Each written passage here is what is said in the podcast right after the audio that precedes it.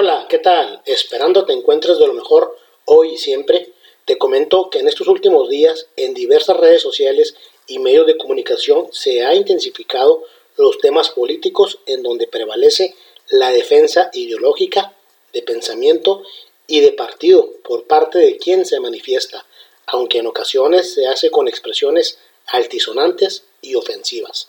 En esta edición número 3, denominada El diálogo constructivo para una política de calidad, le daré a conocer mi opinión referente a esta situación. ¡Comenzamos!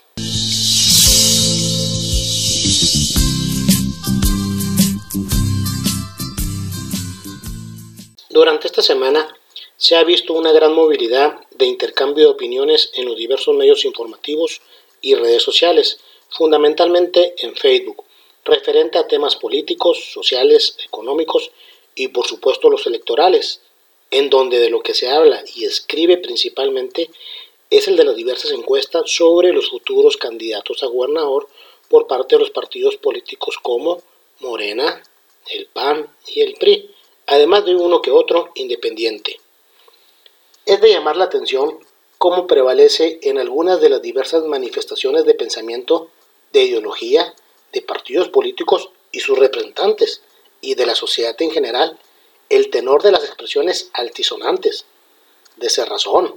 de sarcasmo y algunas ocasiones con cierto grado de agresividad y vulgaridad. Próximamente se avecinan los procesos electorales y con ello los dimes y diretes por parte de los partidos políticos y sus principales actores que la integran, y por supuesto las opiniones de la sociedad civil. Esperemos que estos diálogos, consensos, debates y diversas expresiones sean de lo más pertinentes posibles y que no prevalezca las descalificaciones y otra serie de elementos que solo ponen en evidencia el bajo nivel cultural y educativo de este país. Es necesario que la sociedad mexicana estemos informados y qué mejor manera de hacerlo que a través de la lectura y la investigación de diversas fuentes literarias e informativas, y con esto podamos lograr críticas constructivas que conlleven a propiciar una reflexión y análisis que nos permita tomar mejores decisiones. Hoy vivimos en un mundo muy complejo e interconectado,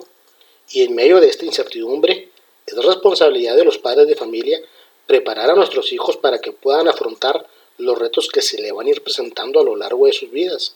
Y considero una de las mejores maneras es por medio de la educación, pero sobre todo con valores muy arraigados y definidos, que les permita ser buenos ciudadanos y con el tiempo aquellos que nos puedan representar en el gobierno sean personas que realmente hagan las cosas como se deben de hacer y no se corrompan como la mayoría de los políticos actuales.